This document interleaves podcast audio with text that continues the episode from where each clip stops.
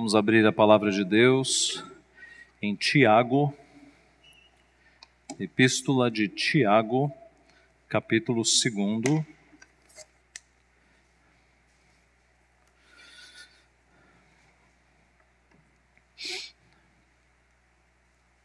No último domingo, os irmãos se lembram que, após Pedro ser libertado da prisão, ele foi aos crentes que estavam reunidos na casa da mãe de João Marcos e deu instruções para que, dizendo que ele fugiria, mas que fosse passadas instruções a Tiago, irmão do nosso Senhor Jesus, que é este aqui que escreveu a epístola. Nós costumamos falar meio-irmão de nosso Senhor Jesus, porque ele era irmão por parte de mãe, mas Jesus não teve um pai físico. O pai de Jesus foi o Espírito Santo, né? no sentido de, de, é, de concepção, exatamente.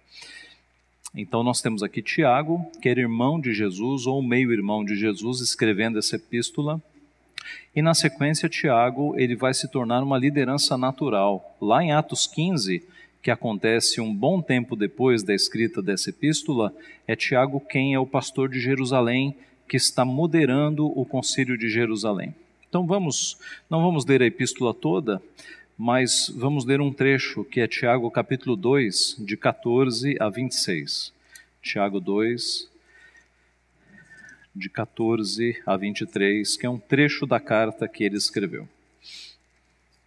Meus irmãos, qual é o proveito se alguém disser que tem fé, mas não tiver obras? Pode acaso semelhante fé salvá-lo?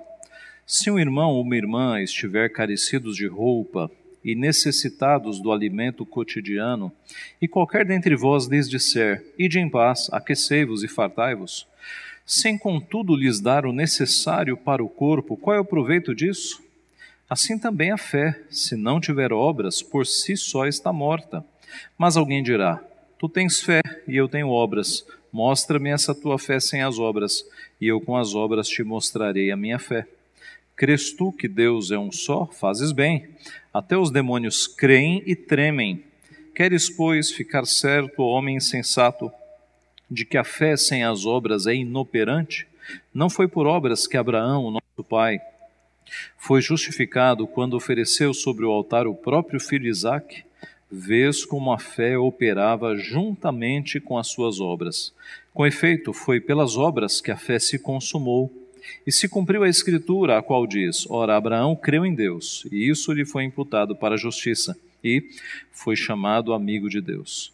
Verificais que uma pessoa é justificada por obras e não por fé somente. De igual modo, não foi também justificada por obras a meretriz Raabe, quando acolheu os emissários e os fez partir por outro caminho? Porque, assim como o corpo sem espírito é morto, assim também a fé sem obras é morta. Vamos orar. Santo Deus, nós estamos diante do Senhor, diante da tua santa palavra, desejosos, Pai, de ouvir a tua voz, de ouvir o teu ensino, a tua repreensão, a tua exortação sobre a nossa vida. Abre o nosso coração, Pai, para que o nosso coração seja um terreno fértil para a semeadura da tua palavra e que ela semeada em nosso coração, ela possa brotar e produzir frutos de justiça, Pai, possa produzir mudança na nossa vida. Ajuda, Pai, para que aqueles de nós que têm andado em caminhos de omissão, que possamos sair da omissão e possamos ser servos obedientes ao Senhor, cheios de boas obras, cheios de frutos de justiça para que o mundo olhe para nós e glorifique ao Senhor que está nos céus, Pai. Abençoa-nos, fala conosco nesta manhã. Ó Pai Santo, usa o teu Santo Espírito a abrir a nossa mente para que possamos ver a tua verdade e que pedimos, ele aplique a tua verdade no nosso coração, para que ela fique ali inesquecível, indelével, um lembrete contínuo de como nós devemos viver perante o Senhor. Abençoa-nos, Pai, é o que nós pedimos humildemente, em nome de Jesus. Amém. Se você fosse levado a um tribunal sob acusação de ser um cristão, será que haveria provas suficientes ali para te condenar como um cristão? Em outras palavras, e, e vindo para o nosso tema. Quantas pessoas você ajudou nesta semana? Quantas pessoas você ajudou nesta semana? Consegue se lembrar? Será que você ajudou alguém nesta semana? De alguma forma? De alguma forma?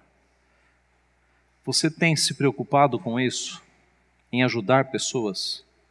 Em amar o próximo? E o próximo é todo aquele que Deus coloca no teu caminho? A tua fé é operante ou é uma fé estéril? Que você conhece as coisas corretas, se descrente, mas durante a semana, mudança nenhuma, ação nenhuma. Eu repito, quantas pessoas você ajudou essa semana? Quantas pessoas foram beneficiadas pelos teus atos, pelas tuas palavras, pela tua vida? Meus irmãos, na igreja primitiva, nos primeiros séculos da igreja, os crentes eram conhecidos como aqueles que faziam boas obras, com aqueles que ajudavam todo mundo. Quando os romanos, que seguiam outras religiões, tinham, quando as suas mulheres tinham filhos homens, eles eram acolhidos. Mas em muitas casas, quando nascia uma menina, a menina era rejeitada, era jogada na sarjeta. Sabe quem ia buscar essas meninas na sarjeta? Os cristãos. Eram os cristãos que adotavam essas meninas. Os cristãos, eles eram conhecidos pela sociedade como aqueles que faziam o bem, como aqueles que faziam as boas obras, aqueles que cuidavam dos doentes, aqueles que cuidavam dos órfãos, aqueles que cuidavam das viúvas. Hoje, no nosso país, a imagem de cristão ou a imagem de evangélico é péssima, é péssima. Eu acho que é a pior possível. É? E por vários motivos. Políticos que escandalizam o nosso nome, artistas que escandalizam o nosso nome, é, pastores milionários escandalizando o nosso nome. É escândalo para todo lado. E Deus está vendo tudo isso.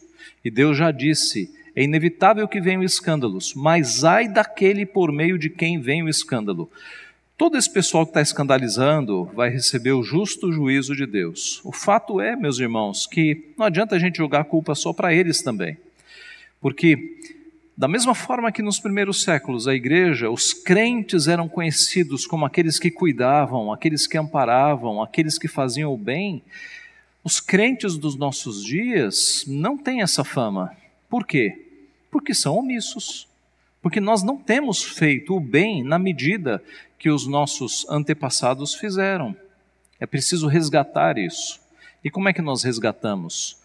Se cada um dos crentes se conscientizar do seu papel e passar a obedecer a palavra, isso vai acontecer. Isso vai acontecer.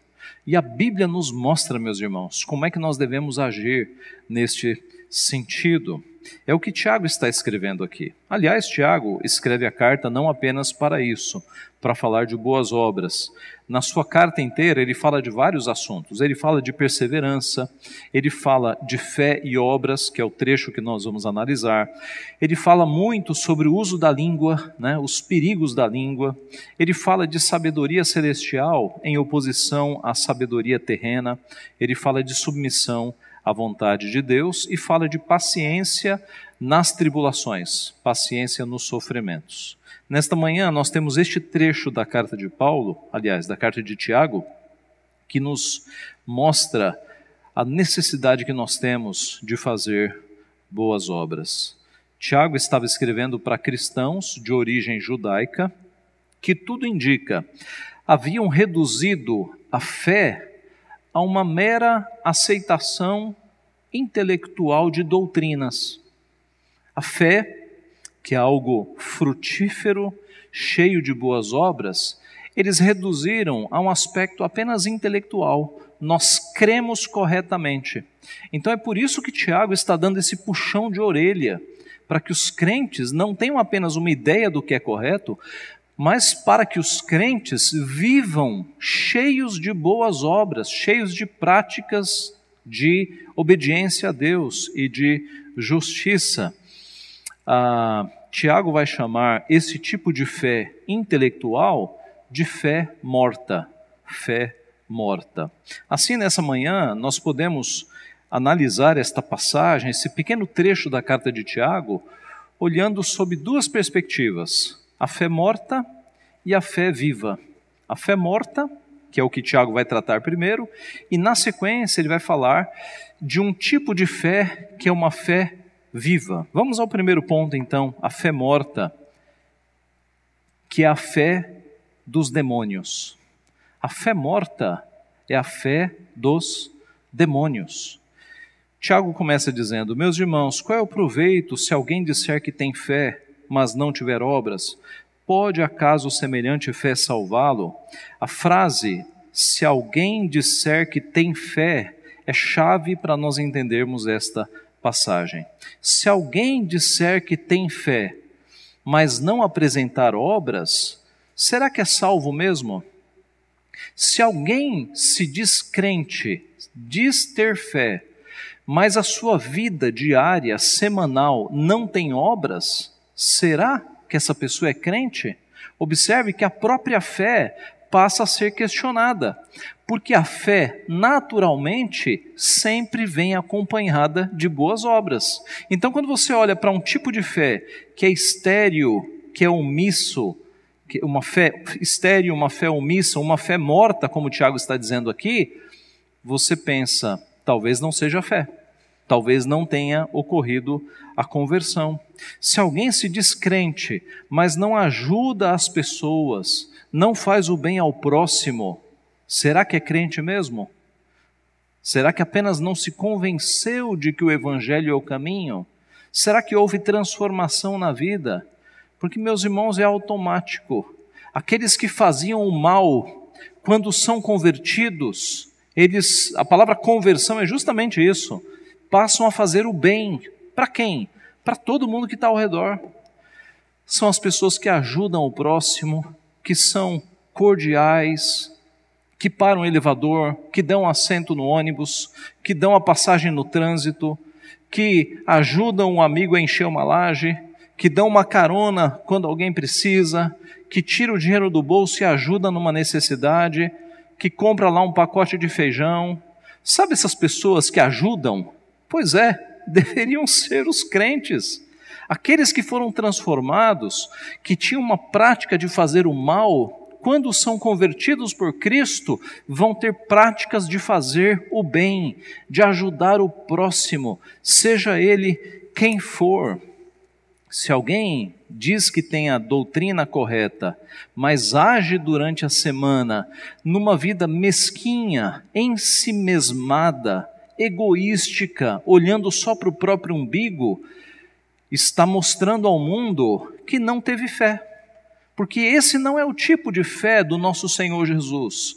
A fé que nós recebemos é uma fé que transforma de dentro para fora e nos faz cheios de boas obras. Tiago pergunta: pode acaso semelhante fé salvá-lo? Não pode, não é fé verdadeira. Pode uma fé que é estéril infrutífera ser uma fé verdadeira? A resposta é não.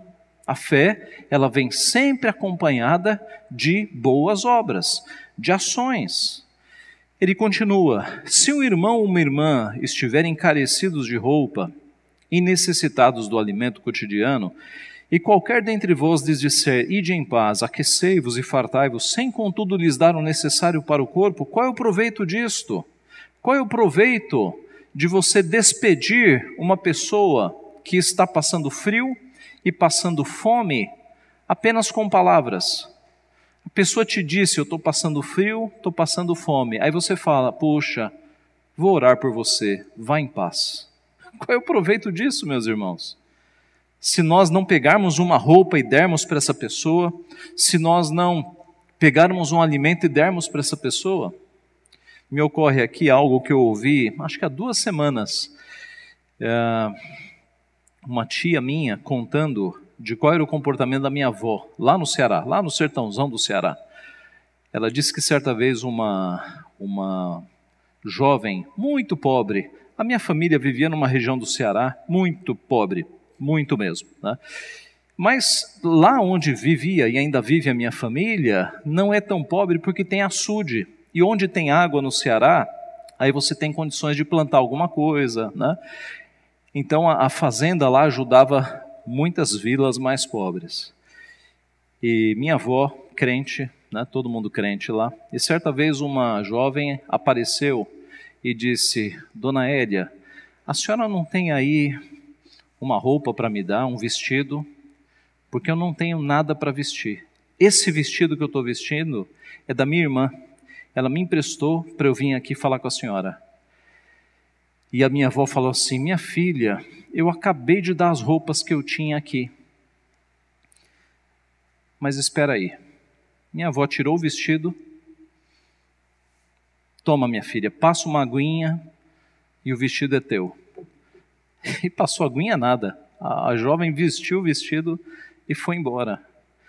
Meus irmãos, esse tipo de comportamento é o que revela o que é ser crente o que é ser discípulo de Jesus Cristo. Muito mais aquilo que você fala. Falar é fácil, irmãos.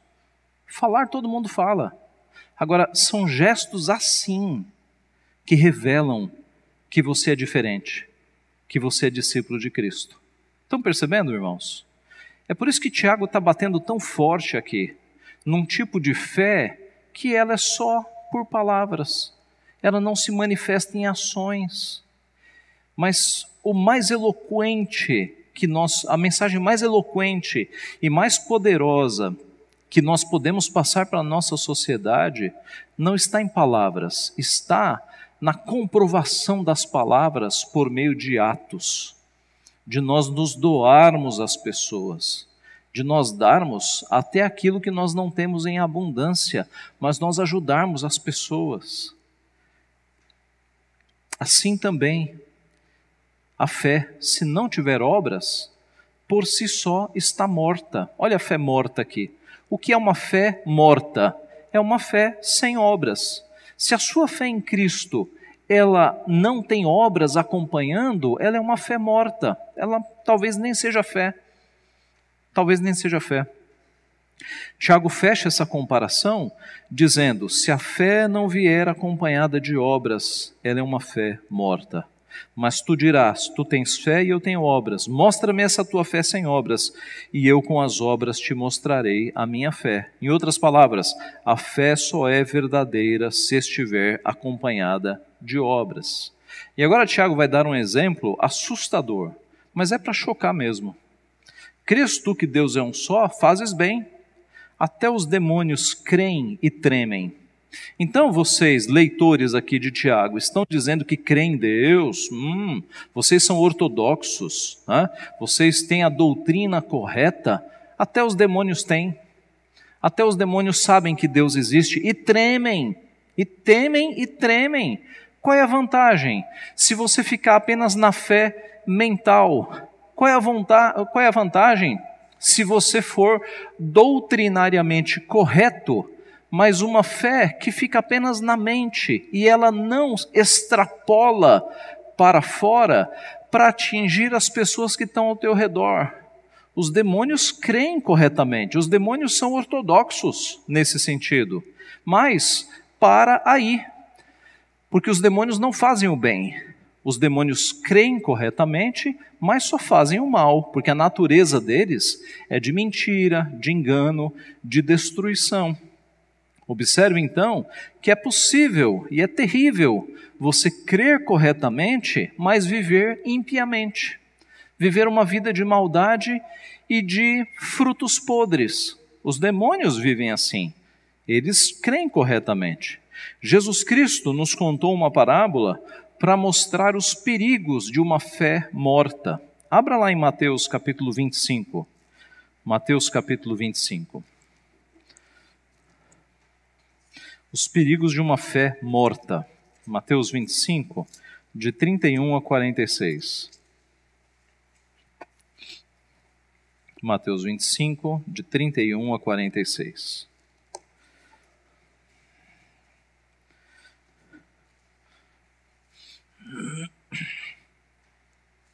Mateus 25, 31 a 46. Quando vier o Filho do Homem na sua majestade, e todos os anjos com ele, então se assentará no trono da sua glória, e todas as nações serão reunidas em sua presença. E ele separará uns dos outros, como o pastor separa dos cabritos as ovelhas. E porá as ovelhas à sua direita, mas os cabritos à esquerda. Então dirá o rei aos que estiverem à sua direita: Vinde benditos de meu Pai, entrai na posse do reino que vos está preparado, desde a fundação do mundo. Porque tive fome e me destes de comer, tive sede e me destes de beber, era forasteiro e me hospedastes, estava nu e me vestistes, enfermo e me visitastes, preso e fostes ver-me. Então perguntarão os justos: Senhor, quando foi que te vimos com fome e te demos de comer, ou com sede e te demos de beber? E quando te vimos forasteiro e te hospedamos, ou nu e te vestimos? E quando te vimos enfermo ou preso e te fomos visitar? O rei respondendo lhes dirás: Em verdade vos afirmo que sempre que o fizestes a um destes meus pequeninos irmãos, a mim o fizestes. Então o rei dirá também aos que estiverem à sua esquerda: Apartai-vos de mim, malditos, para o fogo eterno, preparado para o diabo e seus anjos, porque tive fome e não me destes de comer, tive sede e não me destes de beber, sendo forasteiro não me hospedastes, estando nu não me vestistes, achando-me enfermo e preso, não fostes ver-me.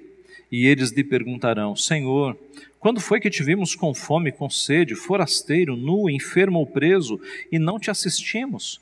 Então lhes responderá: Em verdade vos digo que sempre que o deixastes de fazer a um destes mais pequeninos, a mim o deixastes de fazer. E irão estes para o castigo eterno, porém os justos para a vida eterna. Irmãos, esse texto é pesadíssimo, porque mostra a nossa omissão e mostra que o caminho da omissão é o inferno. Observe que esse não é um assunto, apenas mais um sermão que você ouviu de domingo e daqui a pouco você esqueceu. Esse é um assunto para você levar muito a sério. Como é que a sua fé está se desenvolvendo durante os dias da semana? Você ajuda as pessoas.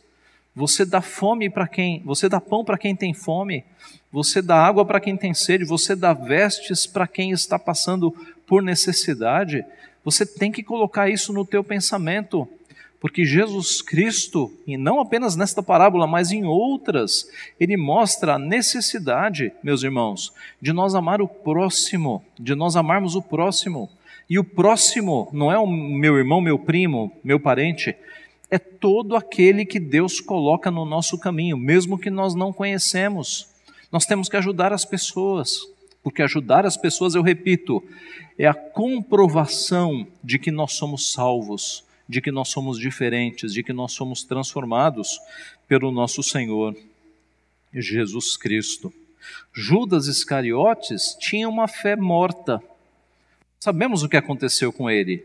Ele estava lá, no meio dos doze, tinha as doutrinas corretas, mas o seu coração era mau, uma fé morta. Simão Mago, a mesma coisa. Ele passou pelos catecúmenos, foi batizado, a fé correta, mas demonstrou que o seu coração era mau, não tinha uma fé viva, tinha uma fé morta. Então, muito cuidado com a fé morta, porque esta é a fé dos demônios. Os demônios creem corretamente, mas não fazem o bem. Você crê corretamente, você tem que fazer o bem, você tem que praticar as boas obras, ajudar as pessoas que estão ao teu redor. É isso que vai mostrar que você é crente de fato. Na sequência do texto, então, depois de falar de fé morta, ele vai falar de fé viva, usando dois exemplos da história: Abraão e Raabe, tá? Fé viva, a fé de Abraão e a fé de Raabe. Veja na, no verso 20. Queres, pois, ficar certo, homem sensato, de que a fé sem as obras é inoperante, não foi por obras que Abraão, nosso pai, foi justificado quando ofereceu sobre o altar o próprio filho Isaque, vês como a fé operava juntamente com as suas obras. Com efeito, foi pelas obras que a fé se consumou e se cumpriu a escritura, a qual diz: Ora, Abraão creu em Deus, e isso lhe foi imputado para a justiça, e foi chamado amigo de Deus. Observe a frase: a fé operava juntamente com as obras. Com efeito, foi pelas obras que a fé se consumou. Não tem como você separar fé de obras. Quando alguém tem fé, se é fé verdadeira, vai vir acompanhado das obras. Irmãos, Tiago não está dizendo que Abraão foi salvo por obras. Quando Deus mandou Abraão oferecer Isaac, Abraão já estava salvo faz tempo. Percebe isso? Tá? Mas quando Abraão oferece Isaac, ele está mostrando ali com toda a força a sua fé. É a demonstração da sua fé. Mas a fé ocorreu na conversão. A Bíblia mostra que nós somos salvos pela fé. Tiago está mostrando um outro lado da fé, que é a fé verdadeira. Ok, vocês são salvos pela fé. E a fé verdadeira é qual? É aquela que vem acompanhada de boas obras. A fé de Abraão tornou-se visível por causa da obediência dele a Deus. Você sabe que Abraão ia mesmo sacrificar o seu filho, seu único filho. Olha a fé deste homem. Deus não havia dito para ele que do seu filho viria uma descendência mais numerosa que as estrelas do céu e do que a areia que está na praia do mar. Aí Deus fala: Abraão, sacrifica o teu filho. Ele não deve ter entendido nada, mas é justamente quando a gente não entende nada que a gente fala: Senhor, eu confio no Senhor, eu vou obedecer. Percebe? Algumas vezes Deus nos dá desafios e nos coloca em situações que a gente fala, Senhor, não estou entendendo. E aí o que, que a fé nos arremete? Confie. Você não está entendendo, mas você deve confiar, porque Deus sabe o que está fazendo. Isso é fé, meus irmãos. Isso é fé. Quando você tenta tomar as rédeas da tua vida e compreender tudo e lidar com tudo, isso não é fé. Fé é quando você está numa posição de fragilidade, de impotência, de falta de poder, você não sabe o que está acontecendo, você fala: Senhor, eu confio no Senhor, a minha vida está nas tuas mãos, eu confio no Senhor. Isso é fé. Foi o que Abraão fez. Deus pede para ele sacrificar o seu precioso filho, que devia ser aí um adolescente. O que, que ele faz? Eu vou obedecer, não estou entendendo nada mas eu vou obedecer. Olha o escritor de Hebreus o que escreve a esse respeito. Está lá em Hebreus 11, de 17 a 19.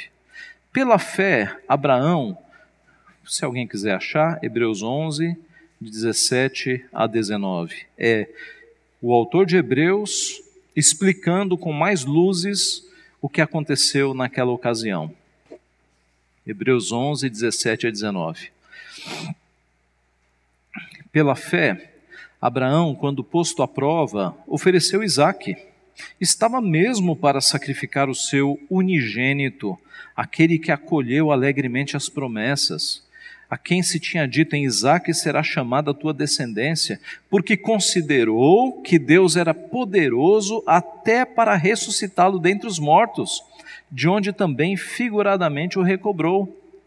Então, por que que Abraão ia mesmo sacrificar o seu filho? porque ele confiou e ele sabia que Deus podia ressuscitar o seu filho. Agora observe, onde é que está a fé de Abraão? Está na história inteira, não é? Porque se Deus mandar você sacrificar o teu filho, você vai ter coragem de sacrificar o teu filho?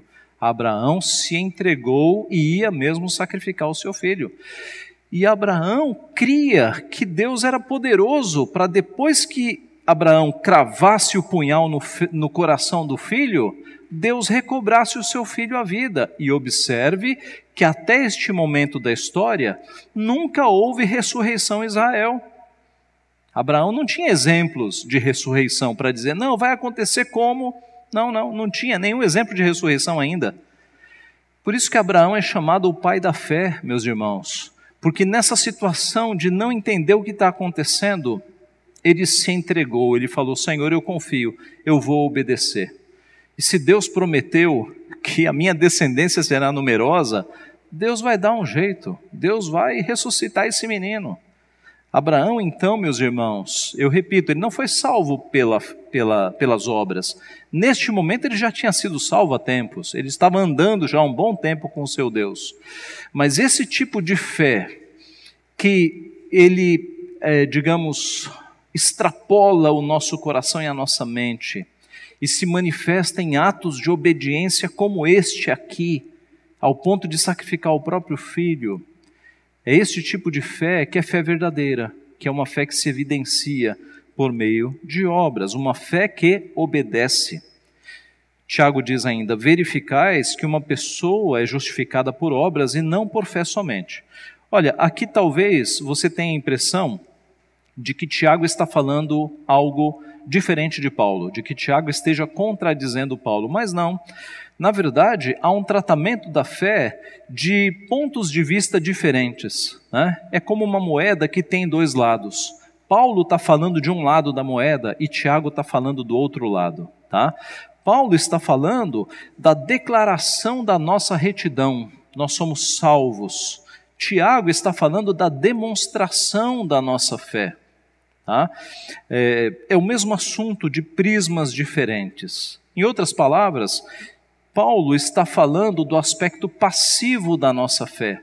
Nós fomos justificados por Cristo. Cristo fez tudo para que nós fôssemos salvos. Fé como justificação. Tiago está falando do lado ativo da nossa fé. Uma vez salvos, nós vamos ser abundantes de boas obras. Nós não somos salvos por obras, nós somos salvos pela fé. E aqueles que são salvos pela fé, eles são abundantes de boas obras. Eles param de fazer o mal e começam a praticar o bem. Depois do exemplo de Abraão, Tiago vai falar de Raabe, um exemplo bem diferente, não é? De igual modo, não foi também justificada por obras a meretriz Raabe, quando acolheu os emissários e os fez partir por outro caminho? Veja, Raabe também demonstrou a sua fé por meio de obras. Se você tiver chance de ler a história completa, lá em Josué capítulo 2, você vai perceber como Raabe, embora uma mulher pecadora, uma meretriz, uma prostituta, ela creu em Deus. Josué capítulo 2 é uma demonstração de que essa mulher está crendo, está temendo e está crendo em Deus. E a partir dali, ela vai mostrar esta fé no Deus verdadeiro por meio de obras, salvando ali aqueles dois espias que foram enviados. Isso foi tão marcante para o povo de Deus que Mateus inclui Raabe na genealogia do nosso redentor, lá em Mateus capítulo 1. Observe, Raabe está lá na genealogia de Cristo, Mateus capítulo 1. Porque assim como o corpo sem espírito é morto, assim também a fé sem obras é morta. É o nosso último versículo. Um corpo sem espírito é morto. Uma fé sem obras é morta. A nossa fé deve ser viva, como a fé de Abraão e a fé de Raabe, que manifestou a fé por meio de ações.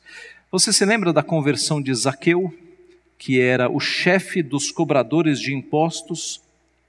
Quando Zaqueu creu em Cristo, qual foi a primeira medida? Ele disse para Jesus: Mestre, eu me proponho a restituir até quatro vezes aqueles que eu tenha defraudado, aqueles que eu tenha roubado. Observe como a conversão muda a nossa vida. Até então, o mais importante na vida de Zaqueu era o dinheiro. Ele roubava, ele era o chefe dos cobradores de impostos. Os cobradores de impostos não tinham salário fixo. Eles faziam o seu salário pegando impostos a mais. E Zaqueu era rico por conta disso. Mas assim que Cristo entrou no seu coração, ele se comprometeu a mudar e ele disse: Eu vou restituir até quatro vezes mais se alguém eu tiver defraudado. Observe, meus irmãos, a mudança de vida. Você se lembra também de Dorcas, aquela mulher que costurava túnicas e vestidos para as viúvas da sua região. As viúvas, na época bíblica, sempre foram desamparadas, sempre foram as mulheres mais pobres, porque não tinham uma fonte de sustento. O marido morreu, nem todo filho ajudava. E Dorcas usava o seu conhecimento de costura, de fazer roupas, para ajudar estas mulheres.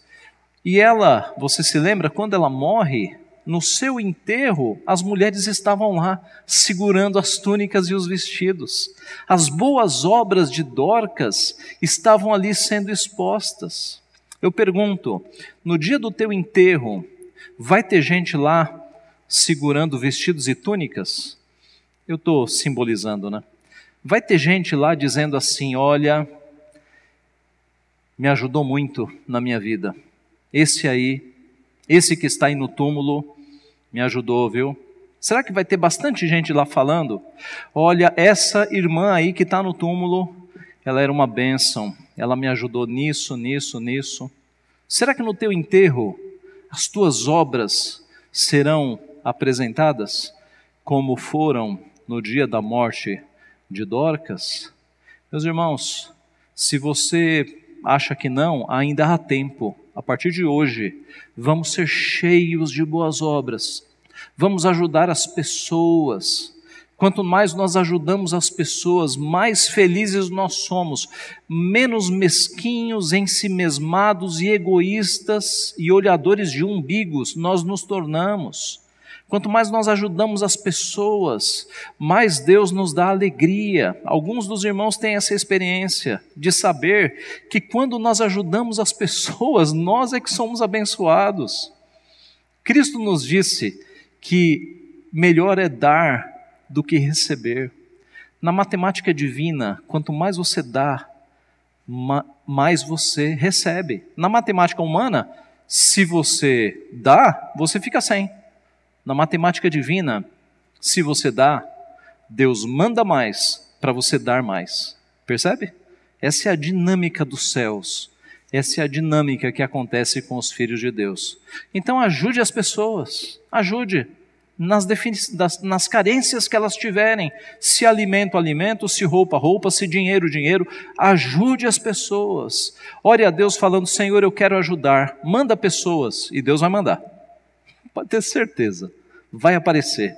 E aí você vai ter oportunidades de ajudar essas pessoas. E você vai perceber, meu irmão, minha irmã, que alegria que é ter uma vida assim, como Dorcas, né? de, de boas obras, de bons frutos. Deus nos chamou para amarmos o nosso próximo como a nós mesmos. A parábola do bom samaritano mostra isso. Né? Aquele samaritano ajudou um homem que havia sido espancado sem conhecer aquele homem. Pegou o homem, pensou, cuidou das feridas, levou para uma hospedagem. Jesus mostra ali o que, deve, o que deve se fazer com o próximo, e o próximo é quem Deus coloca no nosso caminho, mesmo que desconhecido. O que Deus espera de nós, meus irmãos? Que a nossa vida adorne o Evangelho, que nós sejamos pessoas ajudadoras, pessoas gentis, pessoas cordiais, no trânsito, na vizinhança, no nosso trabalho, na nossa família, na nossa escola, na nossa igreja. Quando as pessoas carentes chegarem perto de nós, nós devemos ser aquele poço de, de ajuda em todos os sentidos. Concluindo, se você fosse levado a um tribunal sob acusação de ser um cristão, Haveria provas ali para te incriminar? Ou então, a segunda pergunta, nesta semana que se passou, você ajudou pessoas? E aqui vai o desafio. Nessa semana que começa hoje, quantas pessoas você vai ajudar? Ore a Deus, Senhor, eu quero ser esta pessoa cheia de boas obras. Manda as pessoas para que eu possa ajudar. Manda as pessoas. E assim, meus irmãos, com uma vida repleta de boas obras, as pessoas vão olhar para nós e vão glorificar a Deus. Vão olhar para nós e falar: olha, esses crentes aí, impressionante, viu? Impressionante. Discordo da religião, mas aprecio a vida destes homens e dessas mulheres. Isso aconteceu no passado e nós podemos fazer acontecer hoje. E não ache que a igreja, instituição, vai fazer isso acontecer. Meus irmãos, a igreja somos nós. Nós somos as pedras que vivem. Você que está inserido num contexto, numa realidade que é só tua, o teu trabalho. Você está lá, eu não estou lá. O teu trabalho, a tua vizinhança, a tua família, o teu, a tua escola. É você que está lá como um agente de Cristo, como embaixador de Cristo, para fazer diferença lá. Então não cobre da igreja. A igreja devia ter um projeto social. É fácil jogar a culpa na igreja, né? Faça você. Faça você. Ore para Deus para que as pessoas apareçam. Talvez elas já estejam até por aí. Não é? E faça você. Os exemplos que eu citei aqui são exemplos pessoais. Dorcas, Zaqueu, eram pessoas que, a partir da sua vida, abençoaram aqueles que estavam ao redor. É isso que Deus espera de nós. É esse o tipo de fé que vai de fato comprovar que aquilo que você crê está correto. O que você crê está correto se ele extrapolar o teu coração e a tua mente e abençoar as pessoas que estão ao teu redor. Que Deus nos abençoe assim, então, meus irmãos. Amém.